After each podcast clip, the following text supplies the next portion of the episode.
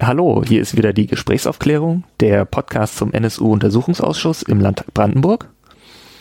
Wir nehmen heute auf am 11. November 2017 und wir besprechen dieses Mal zwei Ausschusssitzungen, und zwar die vom 6. und vom 10.11. Ja, wir sind wieder Philipp, Christoph und Torben. Bevor wir in den Ausschuss einsteigen, wollen wir wieder wie gewohnt einen kleinen Rückblick machen. Genau. Ich würde vielleicht mit einem kleinen Nachtrag zur letzten Sitzung anfangen. Und zwar, wir hatten ja erwähnt, dass die beiden Polizeizeugen Kresse und Wetzel einen Rechtsbeistand bei sich hatten. Ja. Das war auch in beiden Fällen der gleiche. Und also nach der Sitzung wurde ich noch darauf aufmerksam gemacht, dass dieser Rechtsbeistand der Herr Butz-Peters war, der auch öfters durch die Medien, also der öfters durch die Medien geistert als Experte für Terrorismus, insbesondere für die RAF, der auch neben seiner anwaltlichen Tätigkeit mal eine Weile Moderator bei Aktenzeichen XY war. Also ZDF, genau. Kann einfach mal den Wikipedia-Artikel dazu verlinken. Mhm. Und hat auch einiges zum Thema Untersuchungsausschussrecht geschrieben und ist wohl auch auf der Ebene recht aktiv. Ja. Er hat auch mal für Publiziert auch Äh, fleißig über RAF, oder? Wenn ich das hier so ja, sehe. hauptsächlich. Das ist sein mehrere Bücher geschrieben, die auch so als die Standardwerke gelten, glaube ich, Mhm. neben dem vom Stefan Aust. Aber er hatte auch zum Beispiel 2013 einen Artikel im Cicero geschrieben zum NSU-Komplex. Weiß nicht, ob man den im Netz frei irgendwie findet, aber habe den woanders gefunden und fand ihn jetzt nicht sonderlich erhellend. Also auch für den Stand von 2013 geht er halt überhaupt nicht ein, gerade auf die Verfehlungen der Sicherheitsbehörden. Okay, was ist da so seine Erklärung für das? Ja, was heißt Erklärung? Er schildert im Großen und Ganzen das Narrativ, was auch die Bundesanwaltschaft sozusagen in der Anklageschrift Drei darlegt. untergetauchte Einzeltäter. Genau, die sich da irgendwie in so einer kleinen abgeschlossenen Gruppe und abgekapselt auch von der Nazi-Szene konnten die Behörden ja gar nicht ahnen, weil es gab ja keine Gewaltdiskussionen in der Nazi-Szene und so und es fehlten die Bekennerschreiben. Naja. Ich weiß nicht, ich glaube inzwischen, ich habe nichts Neueres mehr von ihm gefunden, wo er zum NSU publiziert Das nochmal als Nachtrag. und auch sozusagen als, als Anregung zum kritisch lesen und zum gucken, unter welchem Label Leute halt irgendwie dann Dinge publizieren. Ob jetzt also als Terrorexperte oder als Anwalt von Leuten, die vor Untersuchungsausschüssen. Ich weiß nicht, Cicero ist wahrscheinlich online nahezu komplett hinter irgendwelchen Paywalls oder sowas. Ne? Ich, ich krieg's halt kaum mit, aber ich hätte das jetzt auch im Kontext NSU nicht, wäre es jetzt nicht meine erste Quelle, wo ich jetzt hingegangen wäre, aber Die haben im Laufe der Zeit von verschiedenen Leuten veröffentlicht. Die haben auch zum Beispiel von Hajo Funke mal was veröffentlicht. Dann war ich auf zwei Veranstaltungen im letzten Monat zum Thema NSU. Die eine war im SO36 in Berlin mit Dirk Labs und Professor Dr. Juliane Karakayali, die zum NSU-Tribunal gehört, also Ah. zum Organisatorenkreis. Da wollte ich eigentlich auch nur eine Sache ansprechen, und zwar, was mir so im Gedächtnis geblieben ist, äh, war die These von Dirk Labs. Zum einen sagt er, dass man eigentlich sehr wenig weiß immer noch über den NSU-Komplex und dass man bis heute nicht ernsthaft sagen kann, was da zentral schiefgelaufen ist. Ich meine, es gibt ja dieses, die Behörden haben nicht genug miteinander kommuniziert Narrativ, äh, das, was halt auch von den Behörden selber sehr stark gepusht wird.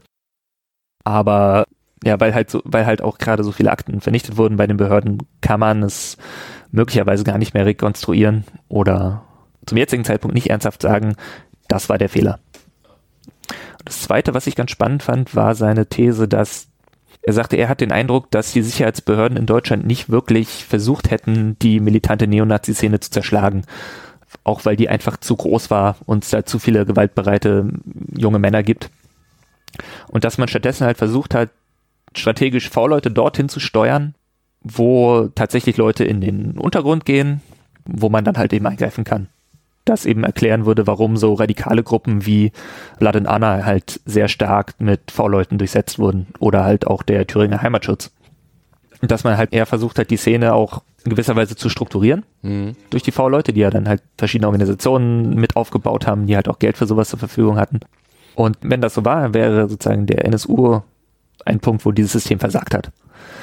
Und wir wissen gerade nicht, wie das von den Verfassungsschutzbehörden selber gesehen wird. Ja. Also ich kann mir vorstellen, dass die sich halt intern irgendwie auf die Schulter klopfen und sagen, okay, NSU ist halt einmal schiefgegangen, aber wir haben dafür x andere Terrorgruppen verhindert. Ist halt auch nahezu unmöglich zu überprüfen. Ich wollte gerade sagen, also so Urteile oder größere Verfahren oder sowas wäre ja jetzt nicht bekannt. Naja, das, also natürlich, wenn dein System so funktioniert, dass du rechtzeitig in, intervenierst, dann gibt's das halt vielleicht nicht. Oder das ist halt alles Quatsch, was sie sich da überlegen. Ja, ist das Intervenieren nicht Aufgabe der Polizei? Und also sind es nicht zwei verschiedene Behörden, die das machen? Ist halt die Frage, arbeiten die überhaupt zusammen? Schon. Also du hast ja dann schon so Fälle wie bei dieser geplante Bombenanschlag auf die Synagoge in München 2003, wo die Gruppe halt kurz vor dem Anschlag ausgehoben wurde und wo halt auch irgendwie wieder V-Leute ihre Finger drin hatten. Aber das wäre halt zum Beispiel, wo es, glaube ich, aus Sicht der Behörden halt funktioniert hat. Sozusagen die Leute da platziert, wo irgendwie wirklich die Gefahr besteht, dass sich eine Terrorgruppe bildet, ziemlich nah dran gewesen und dann rechtzeitig die irgendwie alle weggefangen. Also so eine quasi inoffizielle Taktik. Ja, also zumindest nichts, wozu sich der Verfassungsschutz irgendwie bekennt. Wenn, dann ist das höchstens, höchstens irgendwie intern mal niedergelegt. Erinnerte mich auch so ein bisschen an diese Geschichten, die wir in der letzten Folge besprochen haben mit dem Herrn Schneider und mit dieser Rechtsberatung. Also, dass man halt versucht, die Nazi-Szene auch von illegalen Handlungen gewisserweise wegzusteuern und eher in, in Tätigkeitsfelder, wo sie halt zumindest keine Straftaten begehen und die vielleicht ein bisschen sozialverträglicher sind. Ja. Ich meine, wir haben ja auch in den 90ern irgendwie so ein, so ein Aufleben der NPD gesehen, die halt dann ganz viele von diesen radikalisierten Leuten irgendwie eine Weile an sich gebunden hat und dann so ein bisschen, vielleicht war das auch die Hoffnung, dass sie sich sozusagen in mehr legale Bahnen leitet. Dann war ich gestern noch auf einer Veranstaltung zum Thema internationaler Rechtsterrorismus die von NSU Watch und von der Rosa-Luxemburg-Stiftung organisiert war. Da hatten sie halt vier Referenten aus den USA, Großbritannien, Russland und Griechenland, die halt Überblick gegeben haben über die sagen unterschiedlichen Trends, unterschiedlichen Entwicklungen in den Ländern. Ich will das jetzt hier nicht selber nochmal so lange ausbreiten, aber ich werde mal auf Twitter eine ganz gute Zusammenfassung verlinken. Und irgendwann gibt es davon eventuell auch noch ein Video. Ich habe zumindest jemanden sozusagen ein Video machen sehen. Das schieben wir dann irgendwie noch nach über Twitter, würde ich sagen. Das war gut besucht, hast du gesagt? Ja, das war brechend voll. Also so mit Leute mussten stehen und die haben noch von irgendwoher äh, Stühle reingetragen und so. Das war auch schön zu sehen. Einfach, dass sozusagen so viele Leute sich dafür interessieren. Immer noch. Dann können wir, glaube ich, zum Newsblog gehen, oder? Jo. Genau, das Thema des Reichsbürgers, der in der Nähe von Augsburg, Nürnberg, einen Polizist bei seiner Festnahme erschossen hat. Das können wir auch abschließen. Da gab es am Ende Oktober noch ein Urteil. Der ist jetzt für lebenslang hinter Gittern gegangen. Soll sicherlich auch ein bisschen Ausstrahlungswirkung haben im Sinne von schaut her, das lassen wir uns jetzt nicht mehr gefallen. Dann gab es in Österreich einen Mordfall, wo ein auch, kann man glaube ich sagen, ein Rechtsextremer zwei seine Nachbarn erschossen hat, infolge eines wohl länger währenden Nachbarschaftsstreits der Täter, der glaube ich immer noch auf der Flucht ist, der war halt vorher bei diversen rechtsgerichteten Veranstaltungen aufgefallen, war mit diversen äh, Personen aus der FPÖ auf Facebook befreundet und fiel durch irgendwelche wirren Rants auf, fühlte sich irgendwie von der SPÖ verfolgt, also der Sozialdemokratischen Partei in Österreich, fuhr auch letztes Jahr wohl schon mal mit einem Kleinbus durch Graz, auf dem hinten groß drauf stand Heil Hitler das führte wohl alles nicht zu nennenswerten Konsequenzen. Und gerade von Seiten der österreichischen Polizei und den Medien scheint das halt auch sehr stark entpolitisiert zu werden. Also eher mit Betonung auf mögliche psychische Auffälligkeiten und dergleichen. Also ich meine, solches Verhalten ist uns ja auch in Deutschland vertraut. Dann haben wir hier noch Freundeskreisaktivisten in Göttingen angeklagt. Das ist eine rechte Gruppierung eben im Raum Göttingen, die, das fand ich ganz spannend, angeklagt werden jetzt wegen Bildung einer bewaffneten Gruppe. Aha. Also nicht, nicht sozusagen der 129a terroristische Vereinigung, auch nicht die kriminelle Vereinigung, die man ja bei sowas manchmal sieht, ja. sondern äh, Paragraph 127 StGB. Bildung bewaffneter Gruppen mhm. kann bis zu zwei Jahren Freiheitsstrafe nach sich ziehen. Und ist gegen Gruppierungen gerichtet, die das Gewaltmonopol des Staates in Frage stellen. Okay. Und finde ich ganz spannend, dass man irgendwie mal darauf zurückgreift und ja. frage mich, warum man das nicht öfter tut. Weil das halt, das wirkt so, als wäre das eigentlich das richtige Mittel gegen so, also gegen irgendwie so bewaffnete Zusammenschlüsse von besorgten Bürgern, Bürgerwehren oder dergleichen, ja gerade wenn man den jetzt noch nicht konkrete Planungen für terroristische Taten nachweisen kann, mhm. sondern auch gerade so die, wenn die sich sozusagen eher auf irgendwie den Tag X vorbereiten und schon mal irgendwie Waffenlager anlegen. Deshalb habe ich das eigentlich nur kurz aufgenommen. Ah ja. Also es ist quasi der Unterschied ist, die planen keine Tat, sondern die gruppieren sich einfach nur. Ja, also es ist, also es geht so um darum, dass sie so eine Art Privatarmee, sowas in der Art aufbauen. Und nicht so darum, dass sie jetzt durch Gewaltstraftaten irgendwie den politischen Prozess beeinflussen wollen. Okay. Hieß früher übrigens mal Bildung bewaffneter Haufen. Das äh, ich etwas charmanter fand. Mhm, wo wir gerade bei bewaffneten Haufen waren, da gab es, jetzt wurde auch noch ein Vorfall bekannt, und zwar vom Wochenende der Bundestagswahl. Da hat nämlich die GSG 9 an der Grenze zwischen Bayern und Tschechien eine Gruppe von Combat 18 Aktivisten abgefangen, die gerade von einem Schießtraining aus Tschechien wiederkam. Man hat die da irgendwie halt mit einem Spezialeinsatzkommando aus den Autos geholt, wohl auch noch irgendwie verbotene Munitionsteile oder sowas beschlagnahmt. Wie viele Personen war das? Einige. Lass mich kurz gucken. Also reden so Dutzend oder sowas. Ja, ja, also es, es hieß irgendwie, das sei im Grunde die, die komplette Führungsebene von Combat 18 in Deutschland gewesen, Mhm. die man da einmal schön auf einem Haufen hatte. Und wie viele sitzen davon noch? Null. Also man hat, es gab da, es gab da keine Haftbefehle oder so. Man hat halt irgendwie ein paar Sachen beschlagnahmt und da laufen jetzt wahrscheinlich Verfahren. Combat 18 ist übrigens immer noch nicht verboten, obwohl es sozusagen eigentlich eine Unterorganisation von Blood and Honor war. Fällt jetzt denn nicht mit rein unter das Verbot? Es fiel irgendwie, nee. Also zumindest sagt das der Artikel von aus der Süddeutschen, den ich hier vor mir habe, dass Combat 18 nicht verboten ist. Ja, zumindest scheint das Bundesinnenministerium jetzt mal zu überdenken, ob denn tatsächlich Combat 18 in Deutschland nicht aktiv ist, was sie noch zuletzt auf irgendwie Anfragen geantwortet haben. Ja, die war ja in Tschechien. Aktiv. Nun ja. ja, also bleibt spannend, was uns da aus der Ecke noch irgendwie erwartet. Genau. Das war ja schon irgendwie Region Bayern. Und in Bayern gab es ja dann noch eine gro einen großen Antifa-Kongress, wo es vorher auch noch ein bisschen Hickhack mit den Polizeigewerkschaften und dem DGB und so weiter gab, ob der denn nur stattfinden darf beim DGB. In dem Zusammenhang gab es halt Gegendemonstrationen von der von Pegida München und von der AfD gegen diesen Antifa-Kongress. Also es tauchten da sozusagen auf der Gegendemo gegen den Antifa-Kongress sowohl verurteilte Rechtsextremisten auf, als auch wurde von, ich glaube, Pegida München Dritter Weg und so. Genau, aber wurden in einer Präsentation quasi Bezug auf den NSU genommen, also mit so einem Paulchen Pantherbild und äh, entsprechend lustigen Reimen, was irgendwie endete mit und Paulchen jagt jetzt Antifa. Hübsch. Also da ist, glaube ich, auch sehr klar, wessen Geisteskind diese Leute sind.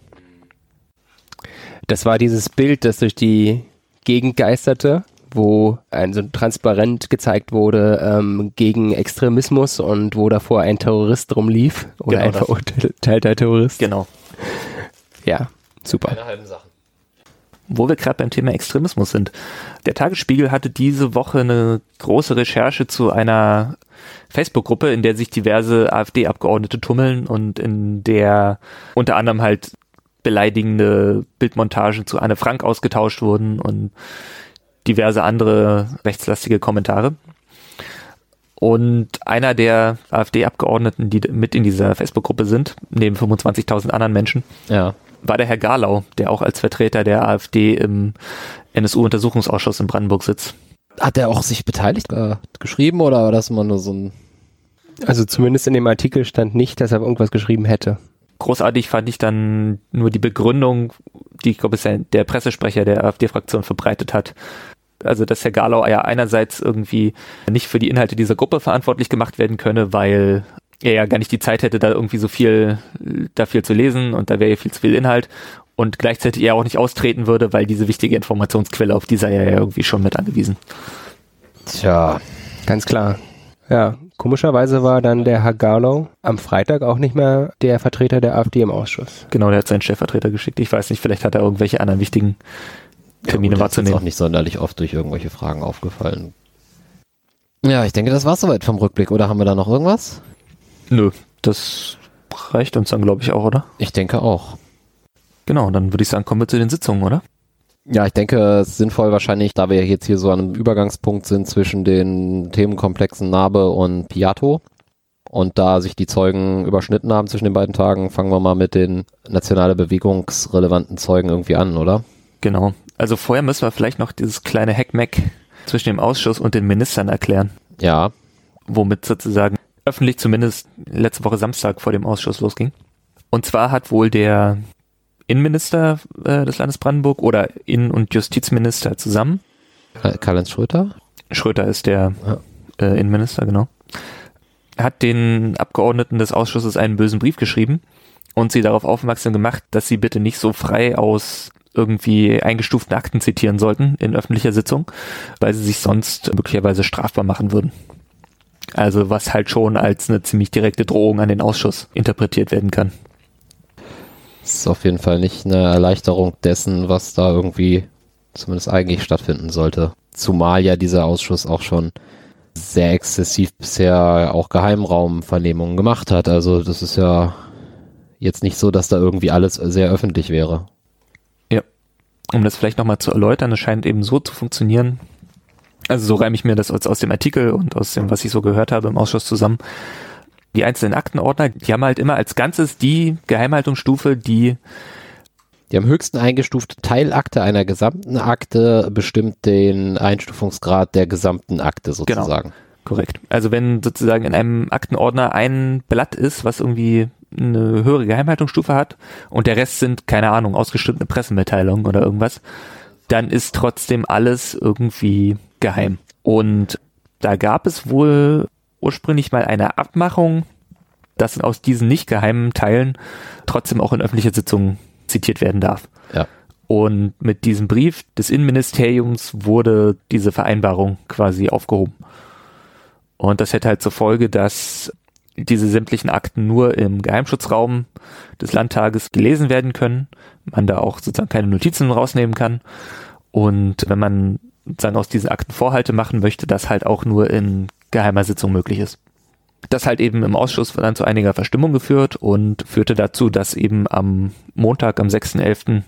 außerplanmäßig auch die Minister für Inneres und für Justiz in den Ausschuss zitiert wurden. Man sich da ungefähr anderthalb Stunden hinter verschlossener Tür besprochen hat und was ich so vernommen habe, ging es danach besser mit den Akten. Das heißt, nach anderthalb Jahren sind wir immer noch beim Aktenstreit. Ja, ja. Das hat auch eine, eine Zeugin betroffen, die Frau Böhm, die eigentlich schon am Montag geladen war, wo dann dieser Aktenstreit nochmal entbrannt ist, was sie denn sagen darf. Vielleicht kurz zur Erläuterung, die Frau Böhm ist Oberstaatsanwältin und hat im Zusammenhang mit dem Verfahren zur nationalen Bewegung das Verfahren gegen den V-Mann Christian K. wegen Geheimnisverrat geführt. Das Verfahren, das eben sich daraus ergab, dass diese Hausdurchsuchung in der Potsdamer Nazi-Szene im Februar 2001 verraten wurde. Am Montag war die gute Dame halt irgendwie zehn Minuten sozusagen in öffentlicher Sitzung im Ausschuss, wo eigentlich auch nur darüber diskutiert wurde, welchen Teil der Akte man jetzt überhaupt vorhalten darf und wie das ist oder ob man irgendwie eine geheime Sitzung muss. Und dann wurde sie und auch die Öffentlichkeit schon wieder vor die Tür gesetzt. Es gab sozusagen eine interne Beratung über das weitere Vorgehen und daraufhin wurde sie halt wieder ausgeladen und für den Freitag, den 10.11. wieder eingeladen. Deswegen haben wir die zweimal vor Ort gehabt und sie war auch sichtlich nicht so begeistert davon, dass sie am Montag wieder weggeschickt wurde. Not amused. Er hat, glaube ich, auch noch ein paar andere Dinge zu tun. Ja. Und womit ging es dann los mit wem? Es gab generell am Montag nicht so viel, was wir beobachten durften. Denn äh, das mit der Frau Böhm wurde ja nichts. Und vorher gab es ja auch noch das Gespräch mit dem I.H.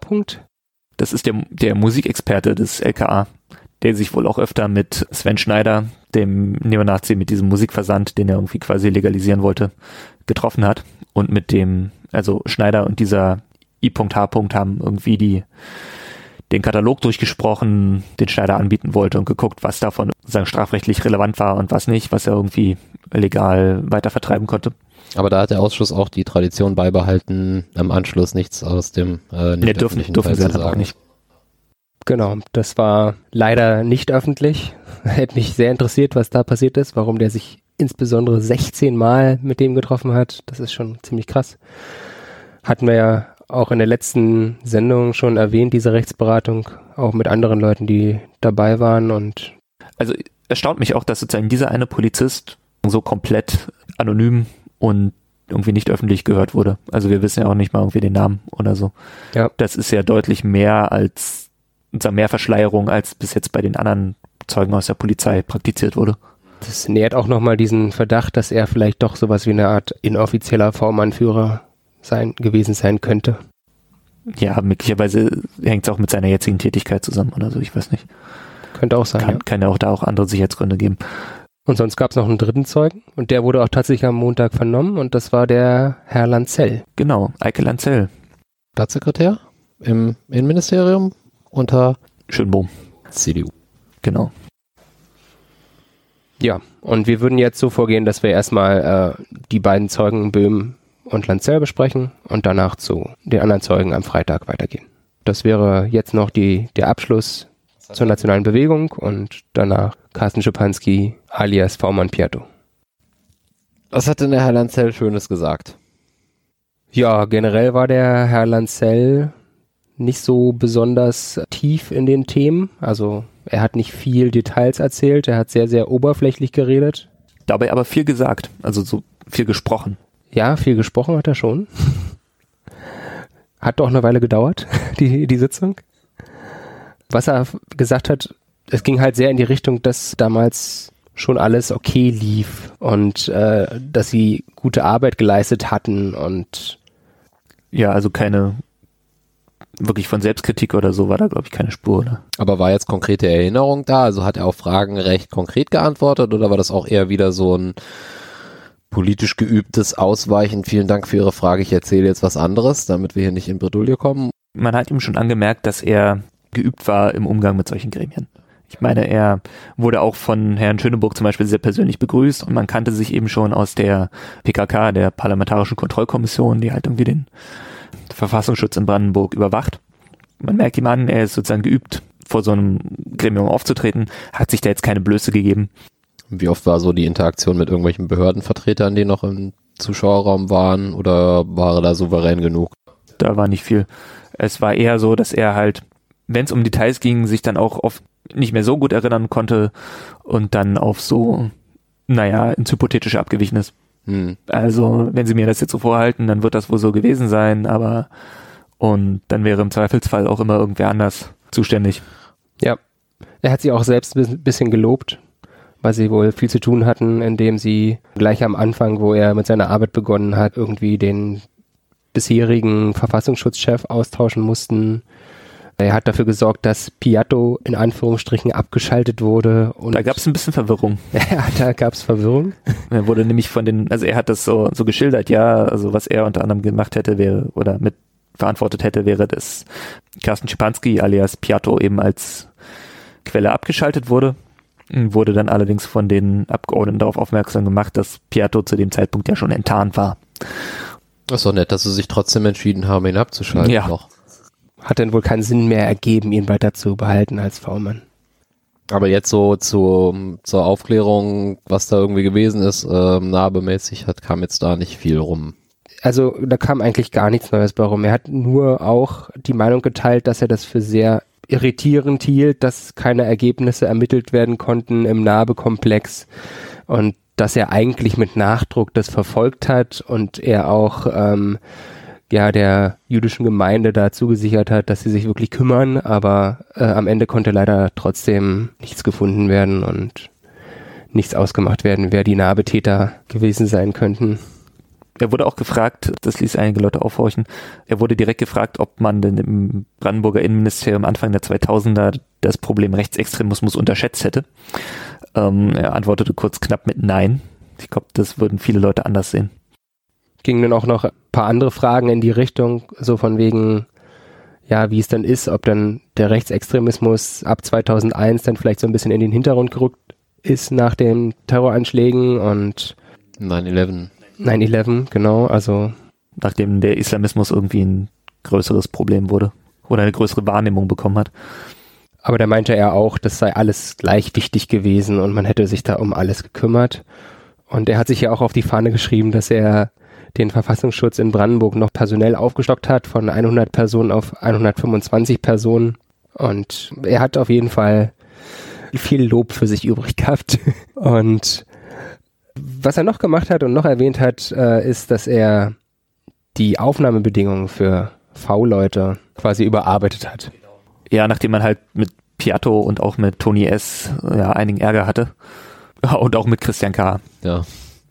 Also es gab ja eben diese, diese verschiedenen V-Mann-Skandale Anfang der 2000er in Brandenburg.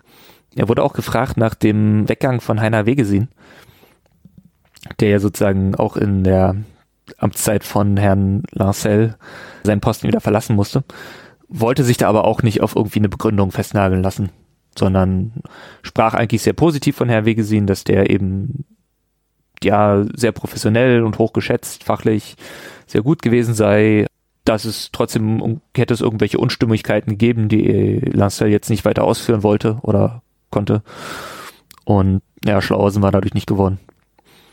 Ähnliches gab es dann noch zu dieser Geschichte mit einer Brandenburger Polizeipräsidentin, Uta Leixenring, vom Präsidium Eberswalde, die sozusagen als sehr engagierte Kämpferin gegen Rechtsextremisten bekannt war, die aber äh, im Rahmen einer Polizeireform, bei der sozusagen die Zahl der Präsidien reduziert wurde, dann nicht wieder auf einem vergleichbaren Posten landete. Da wurde er von, wurde Herr Lassell von Frau Nonnenmacher gefragt, was, ob er dazu irgendwas sagen könnte, ob er das irgendwie begründen könnte. Die Antwort war halt auch wieder nichtssagend. Natürlich hätte sie da, also diese Frau Leixenring, da äh, entsprechende Qualifikationen gehabt, aber in der Gesamtschau hätten andere mehr Qualifikationen gehabt und deshalb hätten andere Leute den Zuschlag bekommen. Genau, wir können ja nochmal die Artikel aus der Zeit verlinken, weil zumindest damals in der Presse las ich das ein bisschen anders. Da wurde die, die Frau Lexering wurde wohl irgendwie abgemahnt und ihr wurde sozusagen mitgeteilt, sie hätte sich gefälligst dem Innenministerium oder dem Innenminister gegenüber loyal zu verhalten und äh, irgendwie keine, keine laute Kritik zu äußern. Aber jetzt in irgendeiner Form weitergekommen sind wir da jetzt nicht. Nee, es gab nur noch eine andere zweite Episode mit dieser Ausländerbeauftragten. Ja, da gab es wohl auch Konflikte. Also zwischen dem Herrn Lancel und der damaligen Ausländerbeauftragten. Die hat irgendwie dieses Projekt Tolerantes Brandenburg da auch vorangetrieben und der Lancel meinte, ähm, man solle doch dort nicht nur Toleranz fordern gegen Rechtsextremismus, sondern auch den Linksextremismus betrachten. Herr Lancel hat sich quasi gewünscht, dass dieses Projekt Bündnis für Toleranz äh, sich sozusagen nicht nur gegen Rechts, sondern auch gegen Linksextremisten einsetzen solle. Dazu hat er dann aber auch keine Stellung mehr genommen. Nö. Wie viele linksextremistische Morde hatten wir so zu dem Zeitpunkt? Ich glaube, seit der Wende kommen wir auf sechs oder so. Also bundesweit, aber das führt jetzt auch ein bisschen. Das führt jetzt ein bisschen weit, aber es ist auch so ein Ding, was mich mal interessieren würde, ob die Morde, auf die wir ja später auch noch zu sprechen kommen, überhaupt als rechtsextremistische Morde angesehen werden in der. Das Statistik. können wir nachgucken. Das hat der Cura Opferfonds, aber das machen wir tatsächlich später, sprich mich da nochmal drauf an. Also beim Lanzell gab es jetzt sozusagen dann jetzt nichts Dramatisches, nichts Spannendes, nichts irgendwie Informatives, Neues oder sowas. Leider wurde da nicht mehr nachgehakt, aber es gab halt eine Aussage von ihm, dass er meinte, dass er immer hinter der damaligen Einschätzung gestanden hätte, was den Fall Narbe anging. Die war? Ja, es gab halt verschiedene es gab ja einige Uneinigkeit, ob das jetzt irgendwie als Rechtsterrorismus anzusehen sei oder nicht. Und das Innenministerium stand halt eher auf der, äh, auf dem Standpunkt, das nicht. Mhm. Genau. Aber er fand das laut seiner Aussage im Ausschuss alles ganz schlimm und schon sehr Richtung Terrorismus neigend. Naja, also man war da hoch besorgt und so, aber. Ja, und trotzdem war die Einschätzung damals aber richtig und alles, was gemacht wurde. Ja, genau. Also alles in allem ein äh, leider nicht sehr ergiebiger Zeuge, aber zum Glück gab es dann noch ein bisschen mehr und zwar von der Oberstaatsanwältin Marianne Böhm, die dann am Freitag nochmal aussagen durfte. Genau. Am Freitag waren dann sozusagen die Probleme hinsichtlich irgendwie, was jetzt öffentlich verhandelt werden darf, äh, ausgeräumt und die entsprechenden Akten waren halt auch wohl am Donnerstagnachmittag beim Untersuchungsausschuss eingetroffen und es gab dann noch Mitarbeiter, die sich da bis in die Nacht irgendwie damit beschäftigen mussten. Und haben dann aber auch Sachen zutage gefördert. Ja, wie gesagt, sie war die leitende Staatsanwältin in der Aufklärung, von wem die Informationen an die Rechtsextremen gelangt ist, dass eine Hausdurchsuchung an einem bestimmten Datum durchgeführt wurde.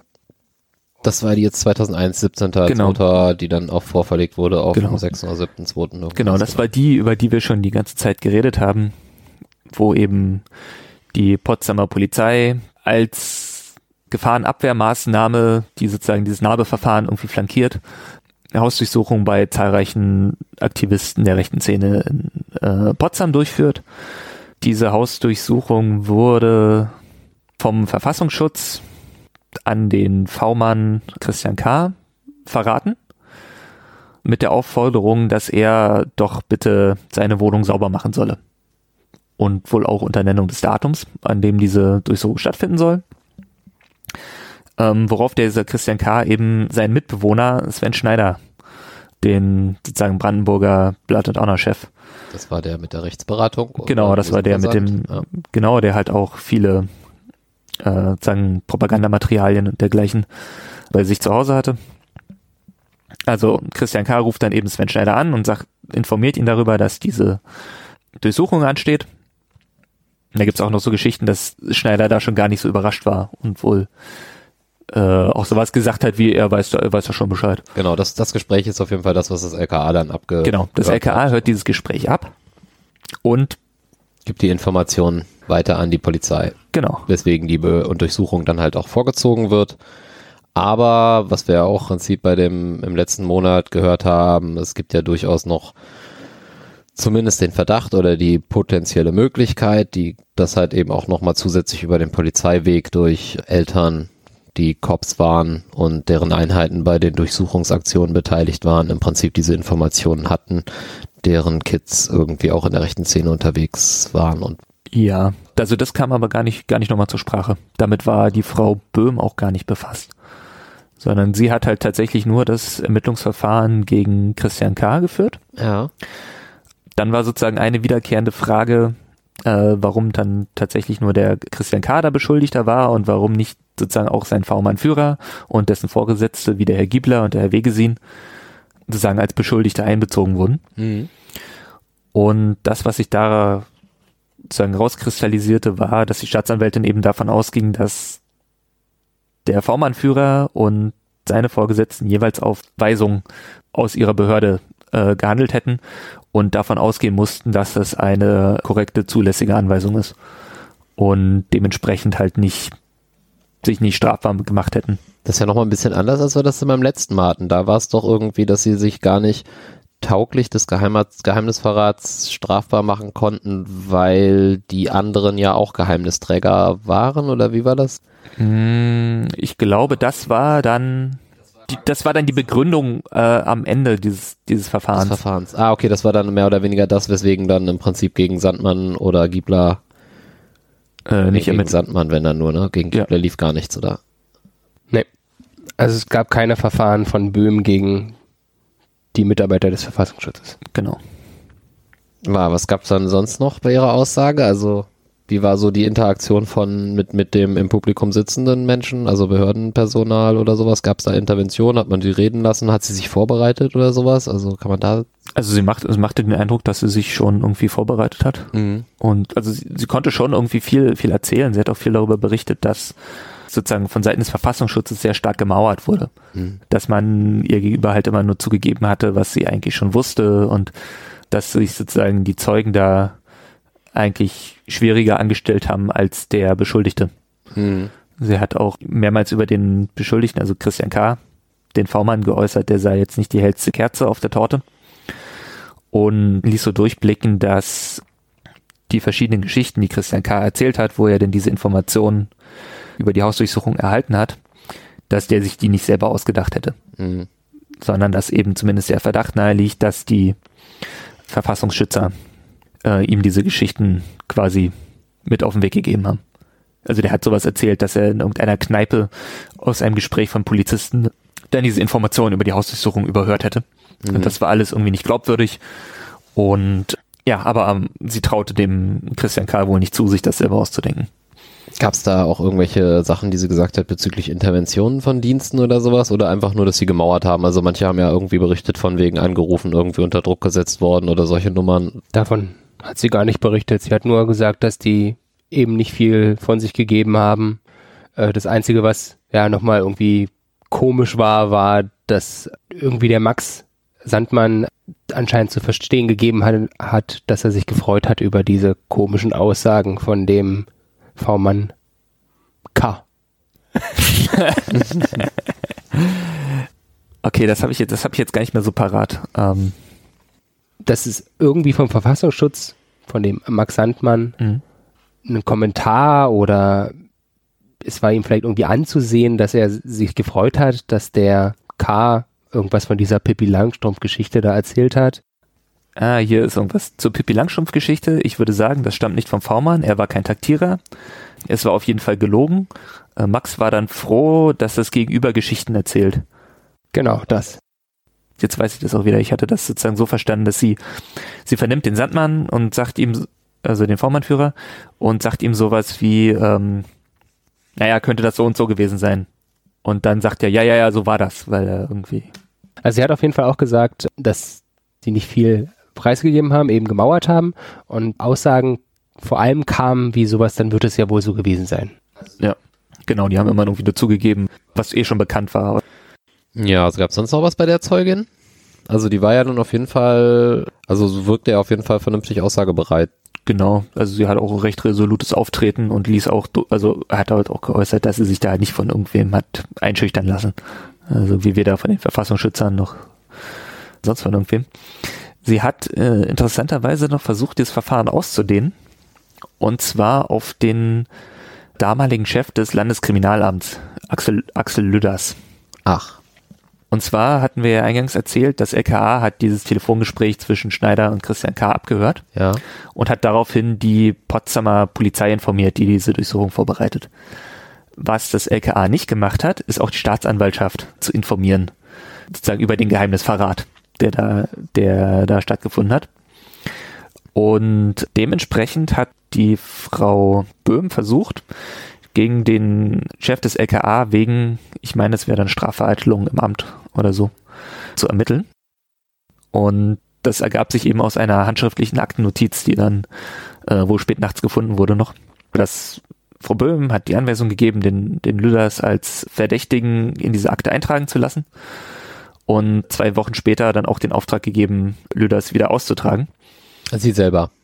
Äh, ja, sie selber. Und mehr oder weniger parallel dazu wurde dieses Verfahren ihr dann abgenommen, zur Chefsache erklärt und von ihrem Vorgesetzten, dem Herrn Juncker, ge- weitergeführt. Und hat sie dazu irgendwas gesagt? Ja, sie sagte dazu eigentlich nur, dass sie unterschiedliche Rechtsauffassungen hatten, ob der Anfangsverdacht gegen den, wie hieß er nochmal, besteht oder nicht. äh, Lüders. Und in dem Fall hat der, hat ihr Chef dann Kraft seiner höheren Position in der Hierarchie äh, sozusagen seine, seine Meinung durchgesetzt, hat ihr auch das Verfahren entzogen.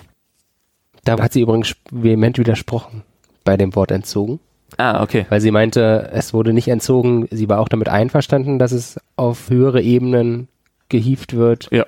weil sie eh äh, mehr Kräfte hinzuziehen wollte. Okay, ja. Naja, faktisch, sagen wir mal so, faktisch hat er es ihr entzogen.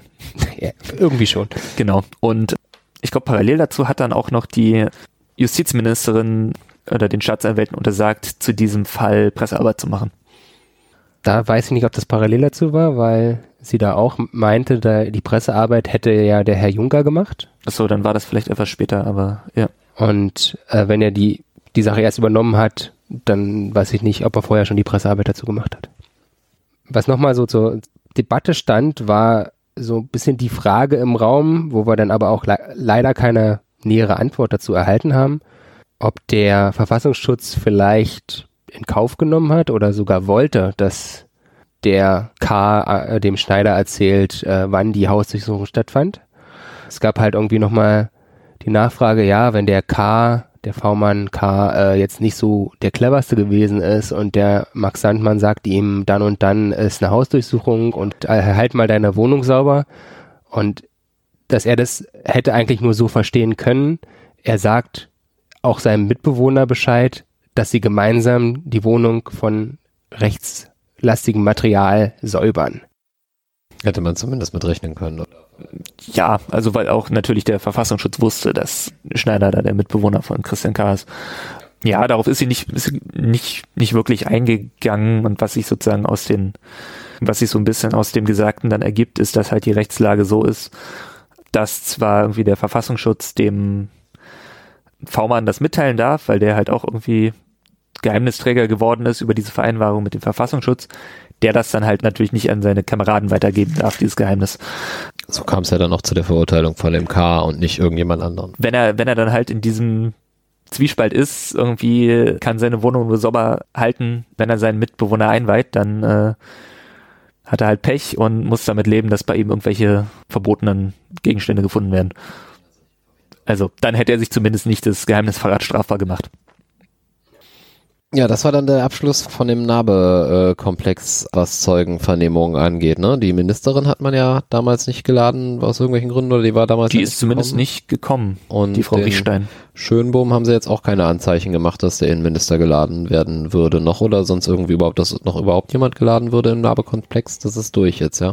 Ja, ähm, es gab im Abschluss ganz am Ende am Freitag nochmal eine kleine Presserunde. Da wurde halt nochmal erwähnt, dass man vielleicht zur Frage stellt, ob man diesen Juncker, den, den Chef von der Frau Böhm, äh, nochmal befragt. Aber äh, sonst andere Personen wurden nicht mehr erwähnt.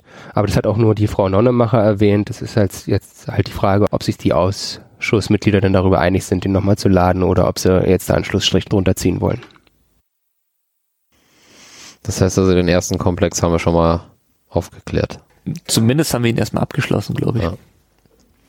Ja, also man, man hat zumindest irgendwie ein, bisschen Gefühl bekommen für das Klima und für, was für Prioritäten da irgendwie herrschten. Hm. Und was man sich merken sollte, glaube ich, ist, dass dieses inoffizielle V-Mann-Verhältnis mit dem Schneider, dass sowas halt möglich war.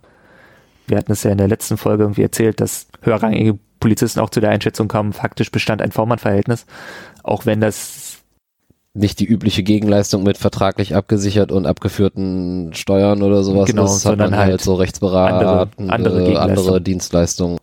sollte man vielleicht einfach im Hinterkopf behalten, dass sowas möglich war und eventuell halt auch noch woanders vorgekommen ist. Dann geht's im Prinzip mit den anderen Zeugen im Komplex Piato jetzt weiter. Ne? Das heißt, wir hatten Genau. da jetzt äh, einmal zwei Cops und Den Bundesanwalt. Bundesanwalt Bese.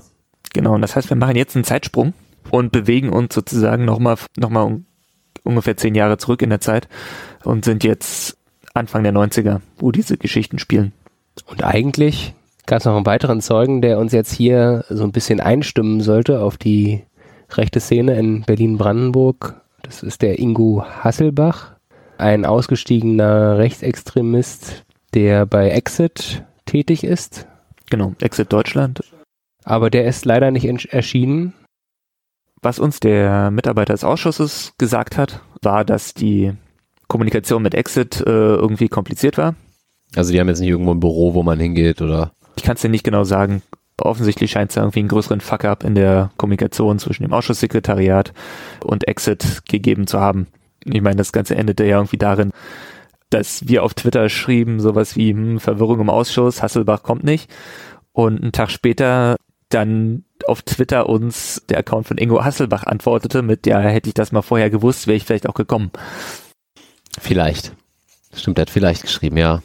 Ja, Naja, manchmal kann man ja auch an dem Tag nicht. genau. Wurde dafür nochmal unterbrochen? Ja, wahrscheinlich. Ja, ja, dadurch hat es dann irgendwie eine Stunde. Und dann gab es vorgezogene Mittagspause und so dies, das. Ich weiß, einige Leute im Ausschuss hatten sich viel davon versprochen, dass der Herr Hasselbach sozusagen einleitet, wie sozusagen überhaupt die Situation war Anfang der 90er in Berlin-Brandenburg. Ja, also er war auch als Sachverständiger und nicht als Zeuge jetzt geladen. Ne? Ja, und dann ging es weiter mit zwei Polizisten.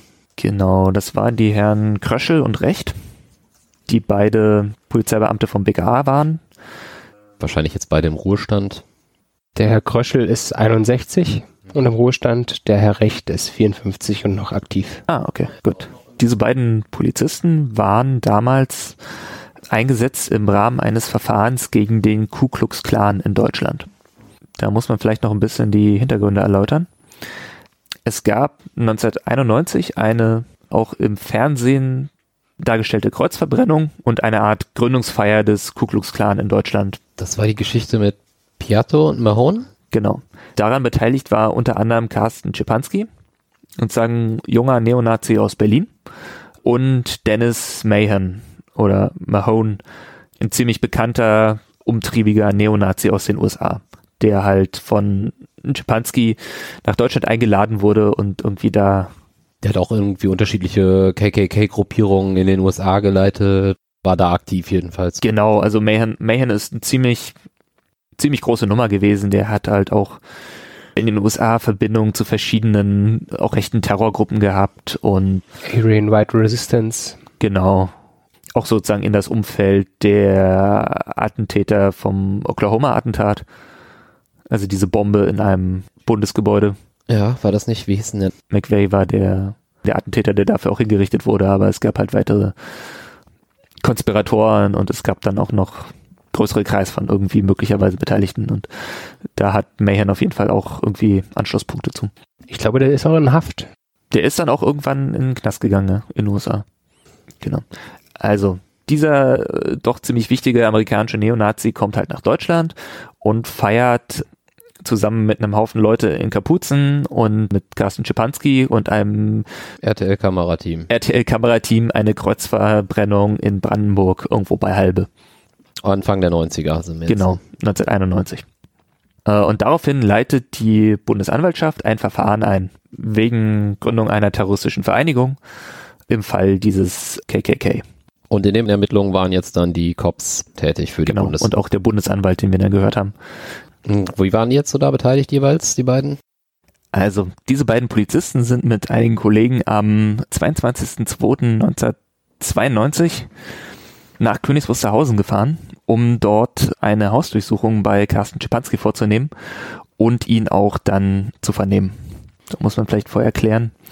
Schipanski war sozusagen zu diesem Zeitpunkt auf der Flucht vor den Berliner Behörden, denn einige Monate vorher, am 8.12.1991, fand schon mal eine Hausdurchsuchung statt in einer Wohnung, die Schipanski angemietet hatte und für die er dann irgendwann keine Miete mehr bezahlt hat. Das war in Berlin, oder? In Berlin-Prenzlauer Berg, genau. Da hat dann irgendwie der Sohn der Wohnungsinhaberin mal da aufgemacht und mal nachgeguckt und hat halt Dinge gefunden, die ihm verdächtig vorkamen und die Polizei informiert. Und die fand dort unter anderem Metallrohre als Körper für Rohrbomben vorgesehen waren, Chemikalien, aus denen man Sprengstoffe zusammenrühren konnte, verschiedenes Propagandamaterial, was sich auch auf den Ku Klux Klan bezog, Zündvorrichtungen, also allerhand sehr bedenkliche Sachen. Mhm. Und eine Anleitung zum Kampf im Untergrund. Stimmt, eine Anleitung zum Kampf im Untergrund. Diese, diese Anleitung hieß irgendwie Poor Man's James Bond.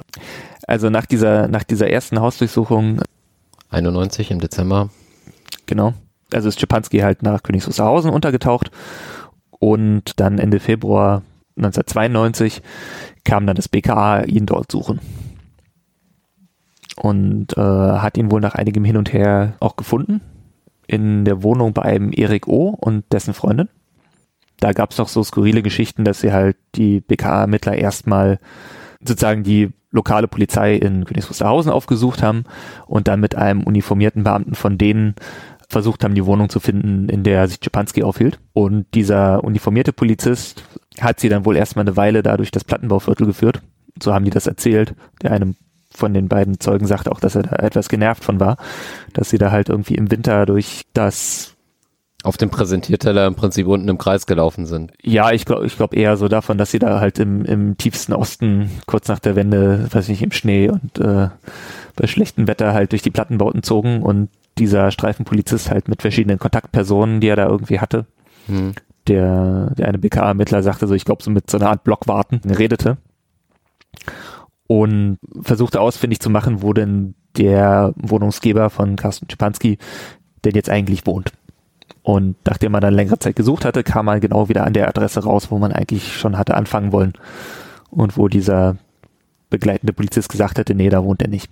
Also dann hat man irgendwie äh, Schipanski gefunden, hat dann da eine Wohnungsdurchsuchung durchgeführt, allerhand Sachen beschlagnahmt, wobei sich die beiden BKA-Beamten jetzt nicht mehr an Einzelheiten erinnern konnten. Also es war nichts sozusagen Spektakuläres dabei.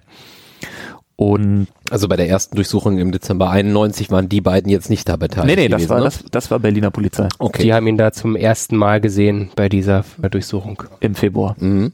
Und da war soweit so hin sauber. Ja, also man hat schon, man hat schon Schriftgut und Videos und Propagandamaterial und solche Sachen gefunden. Aber jetzt nicht die Bomben. Nein, keine, keine Bomben, keine Waffen. Dann haben sie eben Schipanski mitgenommen und haben ihn insgesamt drei Tage vernommen. Dass aber keine Bomben und keine Waffen gefunden wurden, davon musste man nicht ausgehen, denn es gab im Voraus die Warnung, dass es Bomben und Waffen hätte geben können, woran sich aber Kröschel und Recht auch nicht mehr erinnern konnten oder diese Warnung hat sie gar nicht erst erreicht. Moment, der war ausgeschrieben, weil man im Dezember 91 bei der Wohnung sozusagen diesen ganzen Kram gefunden hatte, Hetzschriften, Propagandamaterial, Bomben, Rohrbomben, Bauanleitungsgedöns.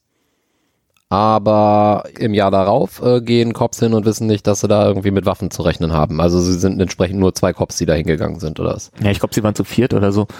Also es waren vier BKA-Beamte und noch weitere, die örtlichen Polizisten ja auch. Was auf jeden Fall nicht dabei war oder woran sie sich jedenfalls nicht erinnern könnten, wären Spezialeinheiten. Ja, ich glaube, das kann man, das kann man ausschließen, denke ich, dass sie dabei waren. Da waren sie sich auch ziemlich sicher. Also es geht ja darum, aus dem, was über diesen Fall schon geschrieben ist und äh, wohl auch aus den Akten geht halt hervor, dass da eben sozusagen in dieser Wohnung Waffen vermutet wurden. Möglicherweise eine Panzerfaust war sogar die Rede davon. Auch, dass der Wohnungsgeber von Carsten Schipanski selber ein gefährlicher Krimineller sei und dass die beiden Überfälle planen würden auf eine Tankstelle.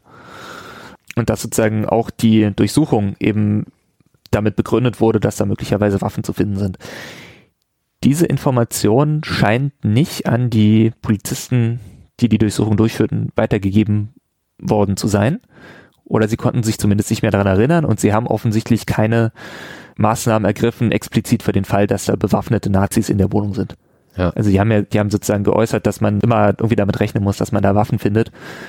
Aber es war jetzt keine Situation, wo man erstmal irgendwie eine SEK oder die GSG 9 irgendwie durchschickt. Hm. Und wie gut konnten die Jungs sich erinnern? Eher schlecht. Ah.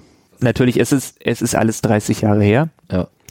Und sagen, sie konnten sich jetzt auch zum Beispiel auch nicht mehr an besondere Asservate oder besondere Sachen, die sie da beschlagnahmt haben, irgendwie erinnern. Hat man ihnen da Vorhaltungen gemacht? Also gab es da irgendwas, was so ein bisschen herausstach?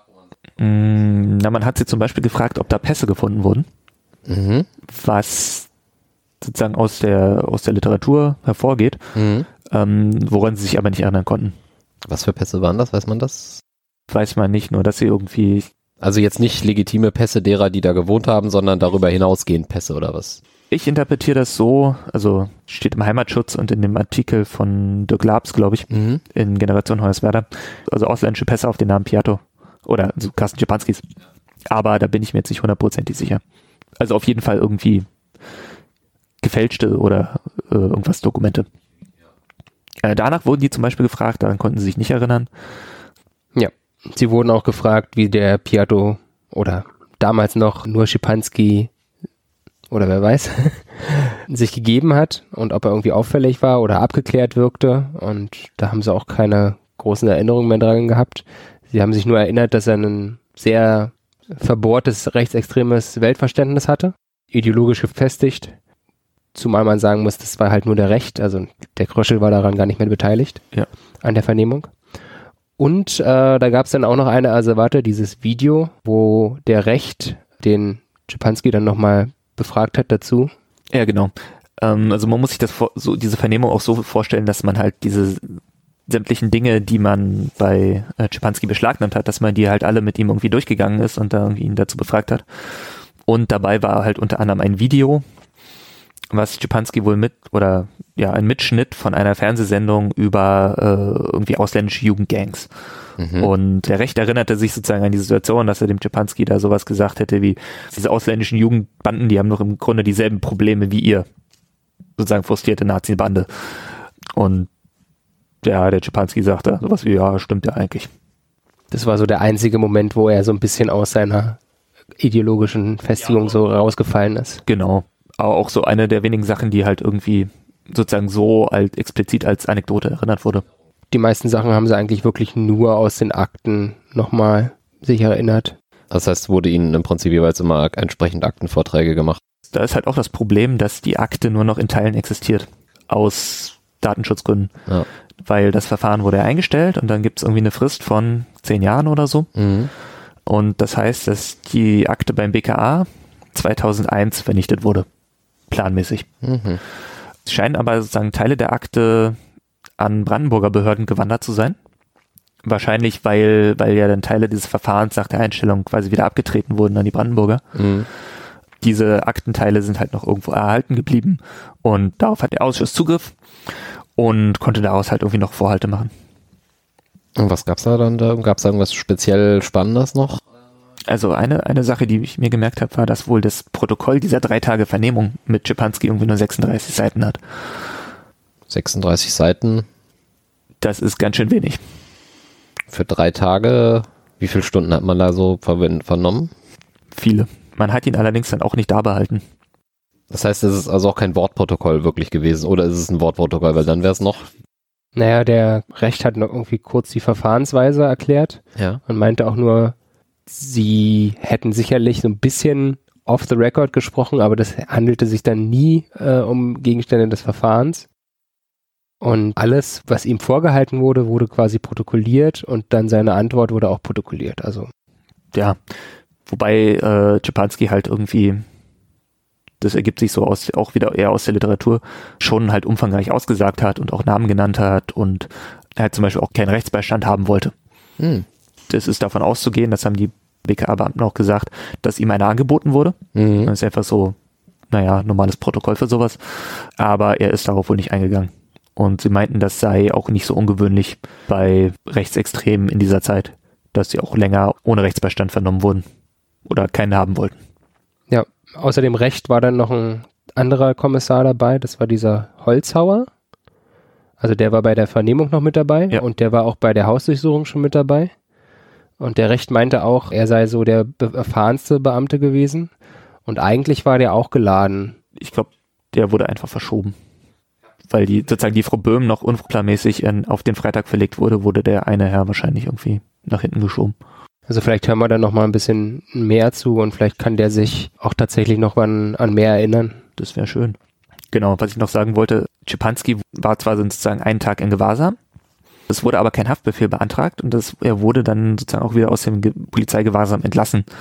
Scheint so gewesen zu sein, dass er nach dem Verhör wieder irgend in, in diese Wohnung ging oder sonst irgendwo hin, irgendwo übernachtet hat und dann aber wieder zurückgekehrt ist, um das Verhör fortzusetzen, weil sich das über drei Tage zog. Also überhaupt, dass kein Haftbefehl beantragt wurde, trotz der ja schon bei der ersten Durchsuchung gefundenen Bomben und der, äh, dergleichen, bei den Abgeordneten einige Irritation ausgelöst. Da wurden ja sicherlich die Cops drauf angesprochen. Wie haben die das so äh, gerechtfertigt? Sie haben das, sie haben das gar nicht begründet, weil sie, äh, weil das ja Sache des Staatsanwalts ist. Ja gut, sie hätten es ja wissen können. Also Ja, aber haben, also haben das, haben das, diese Fragen, bei diesen Fragen halt an den Staatsanwalt verwiesen. Ja. Das wäre in diesem Fall Bundesanwalt Herr Bese gewesen, der sich leider an noch viel weniger erinnern konnte. der war ja auch schon deutlich fortgesetzteres Alter oder sowas. Was war der so 81 Jahre oder so? Genau, der war damals, als diese Sachen stattfanden, war der Mitte 50.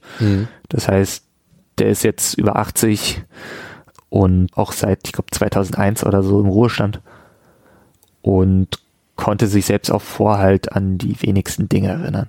Ja. War das glaubhaft oder war das eher so ein Ich fand, also ich fand es schon glaubhaft. Also so in dem Sinne, dass es halt vielleicht auch damals nicht für ihn höchste, höchste Priorität hat in seiner, hatte in seiner Wahrnehmung und nicht sozusagen jetzt ein, ein Verfahren ist, was ihm im Kopf geblieben ist.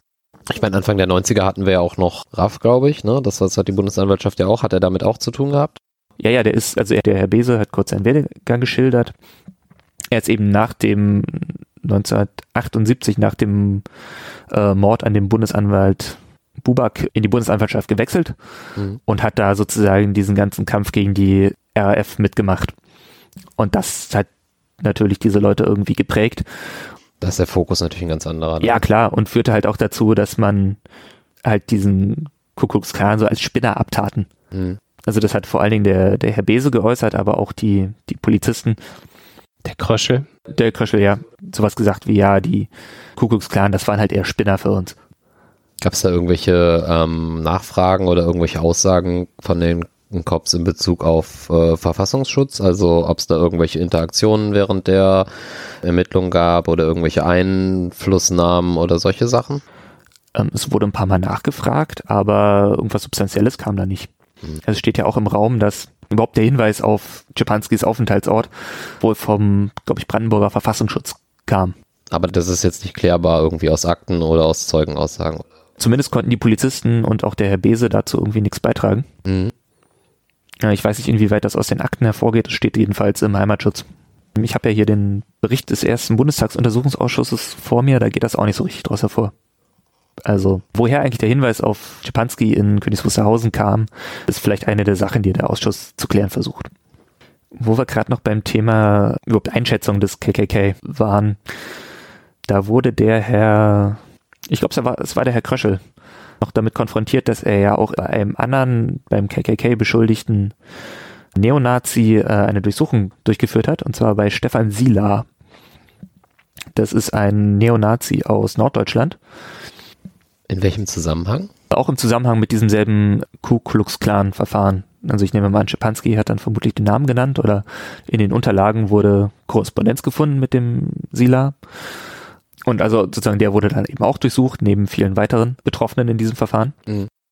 Die Sache bei Stefan Sieler ist, dass er äh, kurze Zeit später einen Menschen erschlagen hat. Und zwar am 18.03.1992 in Buxtehude.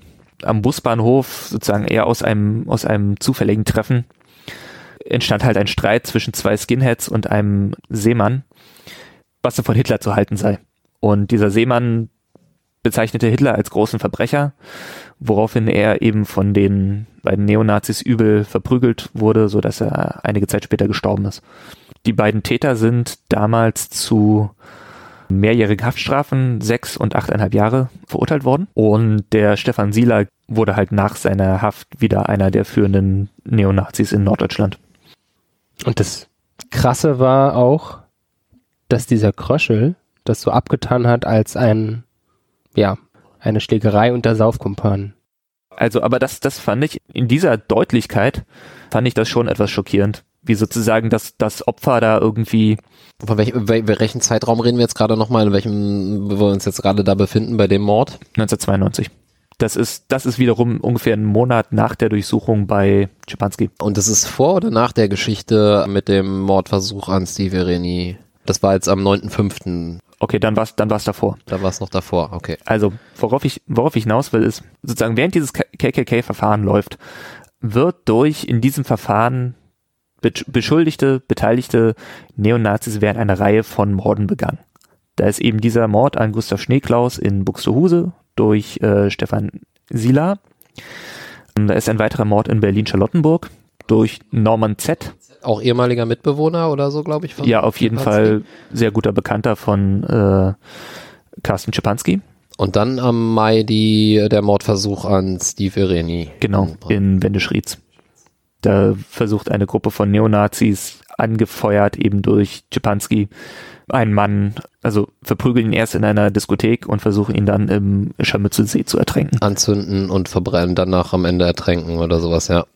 Ähm, da ist auch in der im Bericht des Bundestagsuntersuchungsausschusses des ersten ist ein sehr langes Zitat aus dem, aus dem Urteil, was dann gegen Schipanski später erging. Und mindestens bei dem Mordversuch an Steven Ireni wurden auch laut Ku Klux Klan Parolen skandiert. Also von mehr als drei Personen.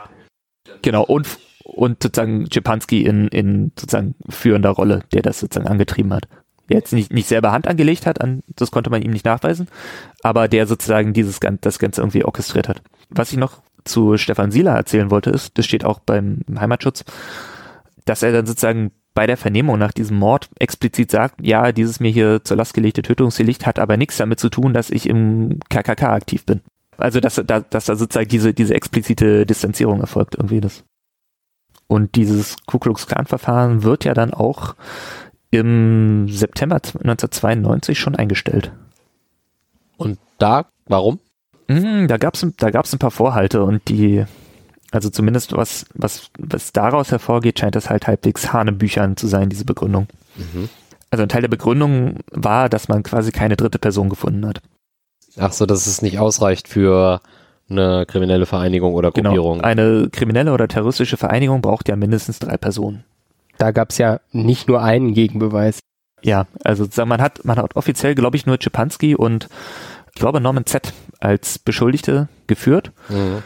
und hat mit einigen seltsamen Argumentationen sozusagen andere Leute ausgeschlossen. Also auch sowas gesagt wie, ja, der hat sich dann wieder von der Gruppe entfernt und damit waren es ja nicht mehr drei Personen. Mhm. Es gab auch noch einen Boris P., der auch offen Leute geworben haben soll für den Ku Klux Klan mhm. und der wurde da auch ausgeschlossen. Genau, ebenso andere Beteiligte an diesem äh, Mordversuch in Wendisch-Rietz. Und die an dieser Verbrennung. Genau, und Leute, die an der, dieser Kreuzverbrennung teilgenommen hatten. Also das, das, das war Teil der Begründung. Und der zweite, noch viel jetzt in meinen Augen absurdere Teil ist, dass man argumentiert hat, dass Czepanski diese erste Wohnung in Berlin verlassen hat und sozusagen die äh, Bomben und Materialien da zurückgelassen hat und nach äh, Königs Wusterhausen geflüchtet ist, das sei sozusagen als Rücktritt von der Tat zu werten. Und das war zumindest ein Teil der Begründung, warum dieses Verfahren dann irgendwie eingestellt wurde. Aber das wäre doch analog vergleichbar mit, wenn in Jena die Leute abgehauen sind, ihre Garage zurücklassen. Ja, die haben ja den Kram hier zurückgelassen, die sind jetzt weg. Ja, ich meine, das, das widerspricht halt auch so Sachen, dass man dann bei der zweiten Durchsuchung ja möglicherweise doch Waffen gesucht hat hm. und die man nicht gefunden hat. Und selbst wenn die halt vielleicht die einen Bomben zurücklassen aus, ja, keine Ahnung, weil sie vor der Polizei flüchten müssen oder so, das, das heißt ja nicht, dass sie nicht wieder aktiv werden und sich andere Sachen beschaffen. Zumal, wenn ich einmal hausdurchsucht werde und da irgendwie meine Bombenwerkstatt mir rausgenommen wird oder weggenommen wird, dann werde ich es beim nächsten Mal halt nicht in der eigenen Wohnung haben. Ja, es gab ja sogar die Möglichkeit, dass er die Waffen vielleicht beiseite geschafft haben durch dieses Herumirren in Königs Wusterhausen. Also sie hätten durchaus vorher gesehen werden können, die Polizei. Ja. Haben die sich dazu geäußert, äh, zu dem Einstellung des Verfahrens, die Polizisten? Ja, die haben, die haben natürlich an den, an, auf den Herrn Bese verwiesen als Bundesanwalt und der wiederum konnte sich da nicht wirklich an irgendwas erinnern. Das heißt also, die Aussage von Herrn Bese war auch eher gehaltlos. Da war wirklich nicht viel. Was man der Aussage von Bese so ein bisschen entnehmen konnte, war nur, dass für ihn anscheinend rechts überhaupt kein großes Thema war. Er konnte sich halt an seine RAF-Ermittlungen erinnern, aber an Ermittlungen in Brandenburg Kannte der überhaupt noch irgendwelche Namen oder so aus dem ganzen Komplex? Nee, er hatte, er, er hatte da irgendwelche total verqueren Assoziationen bei Czepanski. Also jetzt zu irgendwelchen Personen, die überhaupt nichts mit dem Verfahren zu tun haben. Okay. Nee, also da kam irgendwie nichts. Also er wurde halt auch daraufhin befragt, warum er sich dann nicht vielleicht noch mal ein bisschen detaillierter mit diesem Fall auseinandergesetzt hat und dass er da noch mal irgendwie in die Akten gesehen hat, hätte. Und dann herrschte halt Verwunderung bei den Abgeordneten und ja, er konnte halt die Verwunderung nur damit aufklären, dass er gesagt ja, ich dachte, sie wollen gerne hören, was ich noch im Gedächtnis hatte. Was halt einigermaßen witzlos war, weil er sich nichts irgendwie erinnern kann. Gab es an der Aussage überhaupt irgendetwas, ähm, was uns irgendwie weitergebracht hat? Bei der Aussage von Bese eigentlich nein. Und wie war da so die Stimmung von den Abgeordneten, die so befragt haben? Also ich habe jetzt nur in der Pressekonferenz das gehört, das hörte so ein bisschen, naja, Rücksicht nehmen aufs Alter und das ist jetzt so lang zurück. Ja, sie waren, also es, es war eine Enttäuschung spürbar, so dass da halt so wenig kam, aber halt natürlich auch angesichts des Alters ein gewisses Verständnis. Mhm. Ich meine, wir hatten, wir haben andere Leute gesehen, die sich, die deutlich jünger waren und sich nicht erinnern konnten, wo die Abgeordneten halt dann auch deutlich unfreundlicher wurden. Ja. Das war jetzt, das war jetzt hier bei diesem alten Herrn nicht der Fall war auch nicht, wäre auch nicht angebracht gewesen. Also das war halt. Das bringt ja auch nichts, also. Nee. Also. Das Einzige, was ich vielleicht daraus ablesen konnte, war eben, dass man scheinbar den Rechtsextremismus damals gar nicht ernst genommen hat. Naja gut, ich meine, das passt ja auch, wenn der als Bundesanwalt hauptsächlich irgendwie mit RAF ist. Ich meine, im Moment würde ich auch sagen, ist die Konzentration ja auch eher irgendwie so auf. Ja, also es, es wurden, es wurden, es wurden auch die Parallelen zu heute gezogen und auch sozusagen die Parallele aufgemacht. Es gab ja, glaube ich, letzte Woche oder vor kurzem erst den Fall, dass man in Schwerin bei einem Islamisten, einem mutmaßlichen wohl Bombenmaterial oder sozusagen Vorbereitung für einen Sprengstoffanschlag gefunden hat, der dann natürlich sofort irgendwie in Untersuchungshaft kam. Und das wurde sozusagen verglichen mit dem Fall Schipanski, wo das halt nicht der Fall war. Mhm. Äh, gleich ist halt die Frage, warum man da nicht mit einem Spezialeinsatzkommando oder so rangegangen ist ich glaube, da haben sich auch einfach die Maßstäbe ein bisschen verändert. Man könnte natürlich jetzt mal gucken, wie man Anfang der 90er bei mutmaßlichen Linksterroristen vorgegangen ist. Also wie schnell man da irgendwie mit Haftbefehlen und sozusagen robusten Einsätzen irgendwie bei der Hand war. Aber ja, auf jeden Fall, so schien man das nicht so ernst zu nehmen. Es fiel, fiel halt auch mehrmals irgendwie das Wort von den Spinnern. Also es ist schon schockierend, wie, wie man da Spinner sagen kann, während irgendwie ein Verfahren läuft und im Verfahrenszeitraum aus zum Teil Beschuldigten Morden, Morde begangen werden. Die man, die man aber auch sozusagen aus diesem Verfahren, aus dem KKK-Verfahren rausgehalten hat. Ja. Ich meine auch sozusagen, dass das Verfahren wegen dieses Mordversuchs in Venice wurde ja da auch rausgehalten, beziehungsweise das Verfahren gegen Czepanski als Anstifter, das folgte ja erst irgendwie zwei Jahre später, er ist erst 1994, glaube ich, verurteilt worden. Irgendwie nachdem die vor allem die Nebenklage da Druck gemacht hat. Und auch diese, sozusagen auch diese Episode mit dem Stefan Sila finde ich da halt faszinierend, dass er sozusagen von selbst die Initiative ergreift, die Begründung zu liefern, seine Tat aus diesem KKK-Verfahren irgendwie auszuschließen. Ja, die Verurteilung von Schipanski war Mai 95. Ja. Krass. Genau, dann war 94 der Prozess, 94, 95.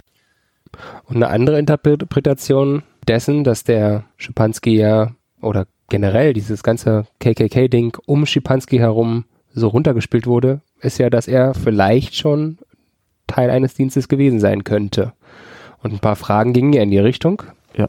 Da gibt's ja die Aussage von ihm, glaube ich. Piatto vom äh, Oberlandesgericht München, da hat er, da war ja zumindest diese Sache, wo er schon mal sich möglicherweise versprochen hat oder sowas, aber was von 91, 92 gesagt hat, als es um die Frage ging, von wann bis wann er so Vormantätigkeit oder sowas hatte.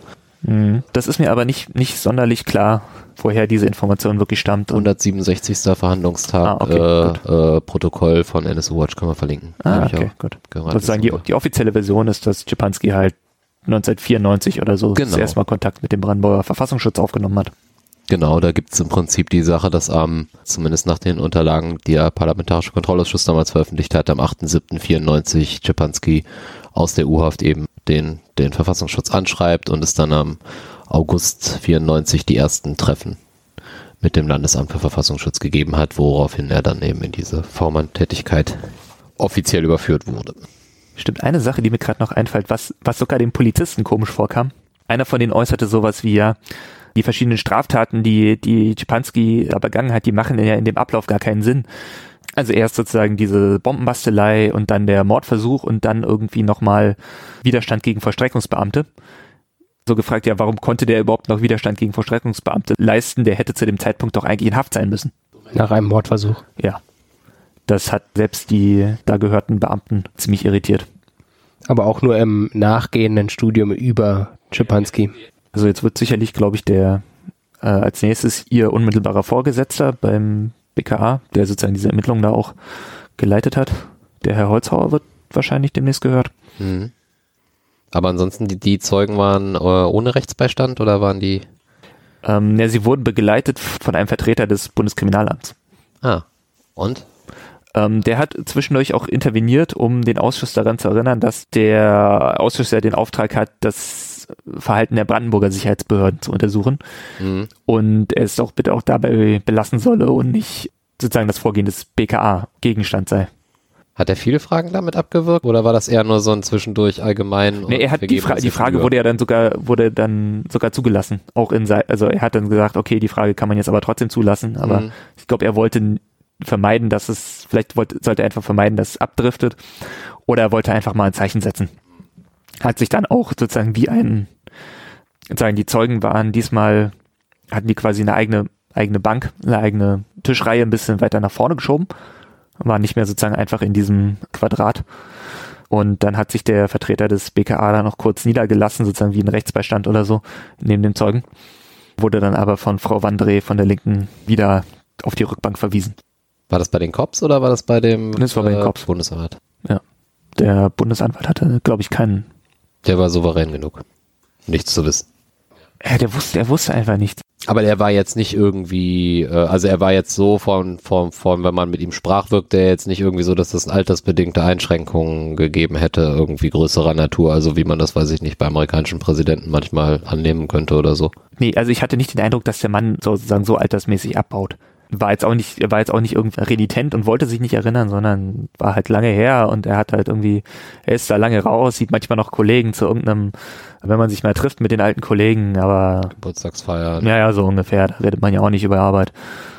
Okay, das heißt also nicht sehr ergiebig. Ja, Leider nicht, aber interessant, was diesen Ablauf der Hausdurchsuchung betraf. man kriegt zum ersten Mal so ein bisschen ein Gefühl dafür, wie, wie das damals ablief und wie das mit welcher Priorität auch und wie das gesehen wurde. Und wie geht das jetzt weiter? Dieses Jahr haben wir noch eine Sitzung. Wir haben noch eine Sitzung am, ich meine, es ist der 8.12. Einladung ist noch nicht raus. Ah, okay. Schauen wir mal. Beim nächsten Mal wissen wir jetzt noch nicht genau, was für Zeugen kommen, aber Genau. es wird thematisch weiter in der, jetzt weg vom Thema Narbe, sondern jetzt beim Thema Piato weitergehen. Würde ich erwarten.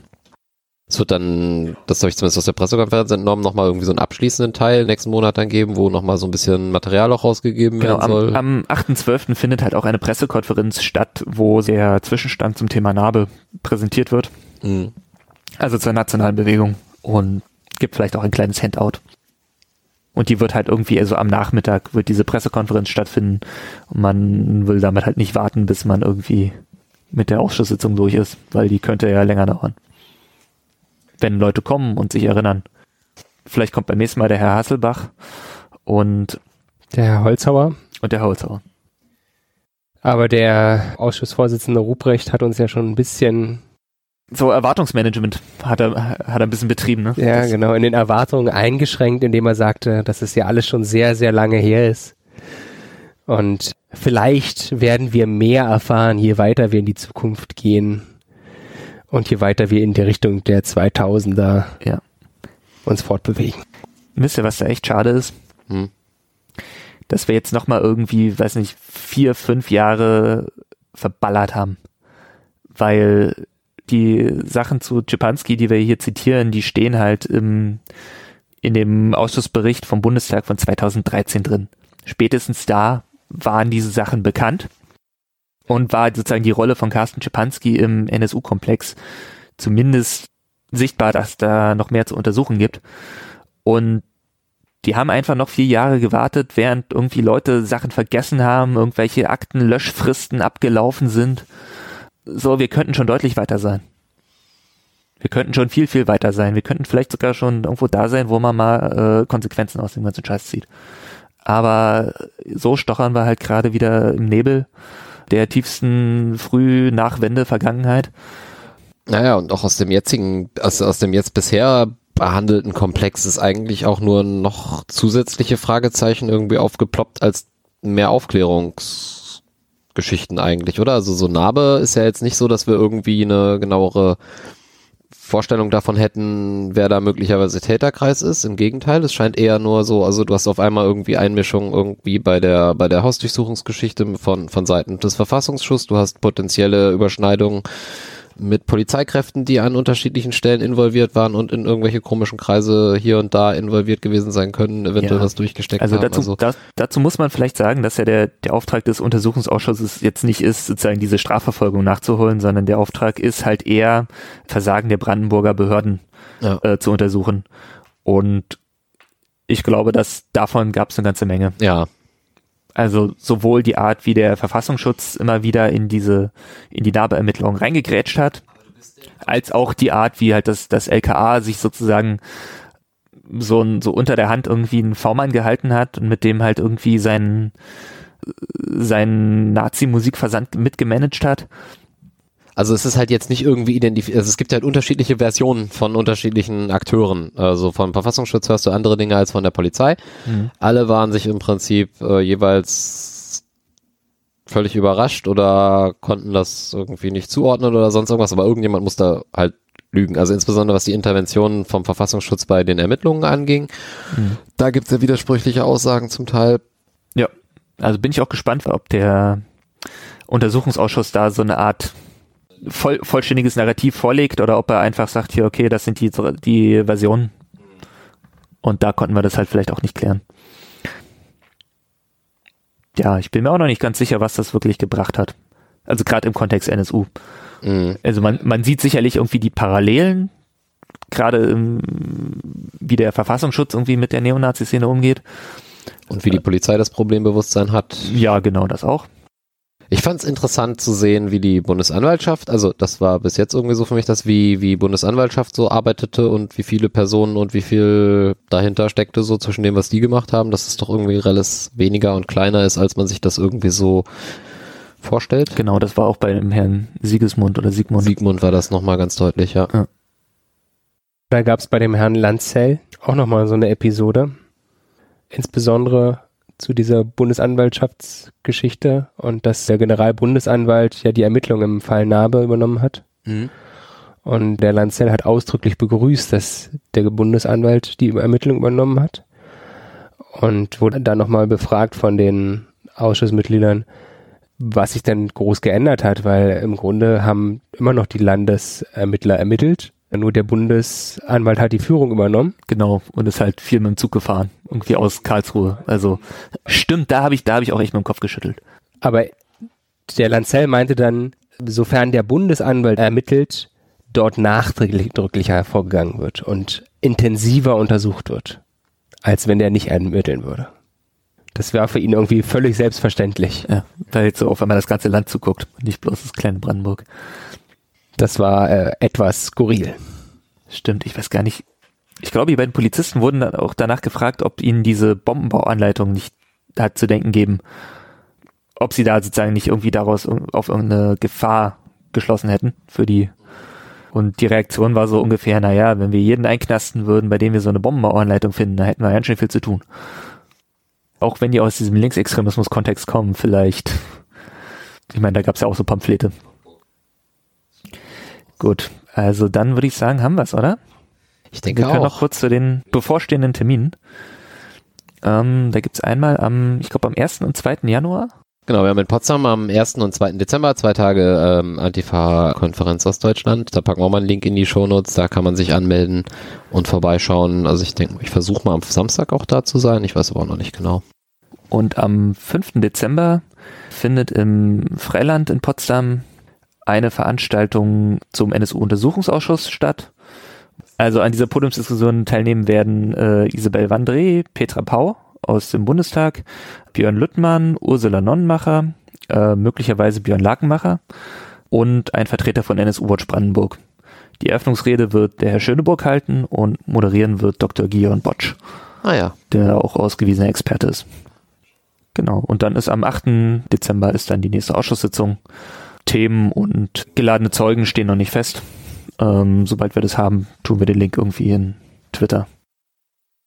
Lob, Kritik, Anmerkungen, Wünsche nehmen wir gerne entgegen auf Twitter unter gsa-bb oder bei Gesprächsaufklärung at systemli.org. im Zweifel gsa.to, da findet ihr alles. Genau, da kann man auch den Podcast abonnieren.